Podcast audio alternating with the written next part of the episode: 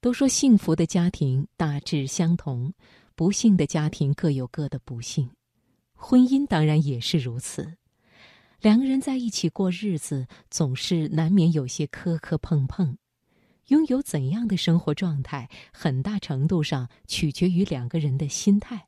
所以，有时候不要光顾着埋怨生活的不快乐，也要回过头来看看，在这其中，你扮演了什么样的角色呢？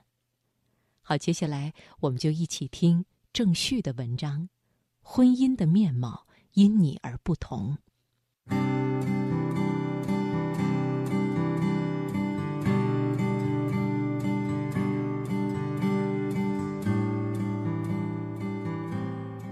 钱钟书先生在他的作品《围城》中，曾经这样描述婚姻：婚姻是金漆的鸟笼，又是被围困的城堡。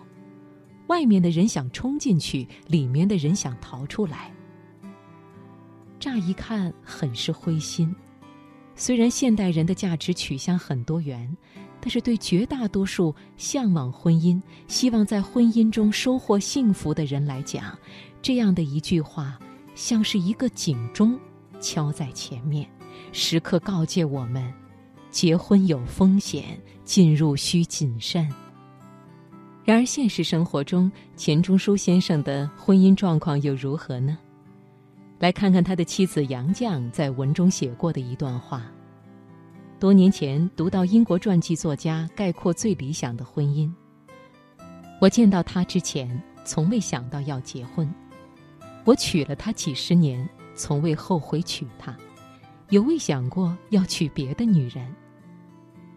我把它念给钟书听，他当即说：“我和他一样。”我说：“我也一样。”幸与不幸一目了然，由此看来，婚姻本身并不可怕，是不是围城也并不重要，关键是有没有那样一个人，让你甘愿走进那座城，从此领略城外看不到的风景。记得有一次看电视访谈节目，知名舞台剧和电影导演赖声川先生携夫人丁乃竺以及剧组其他成员做客节目。最初知道赖先生是因为他的舞台剧《暗恋桃花源》，也看过一些报道说他的婚姻生活非常幸福。通常我们听说一个人很有成就、很特别，就会用或质疑或崇拜的眼光去看他。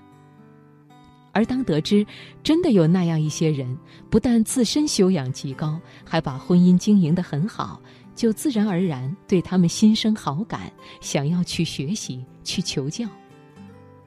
看着节目中的丁乃竺女士，她很美，但不惊艳，谈吐有致，却不失风趣幽默，温和沉静，又尽显睿智从容。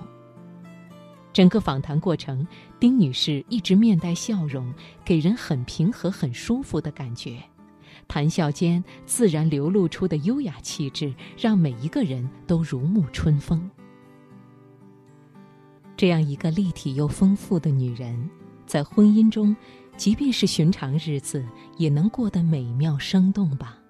难怪赖先生会说，虽然两个人结婚已经三十多年，但是对视的时候还是会有初恋一般的感觉。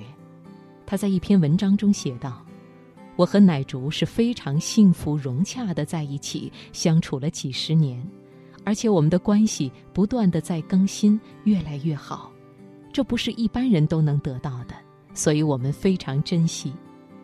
当然，任何美好都不是理所当然的，不是在汗水和泪水中磨砺，就是在逆境中坚守信念、直面风雨之后，才有可能坦然享受绚丽彩虹的温暖照拂。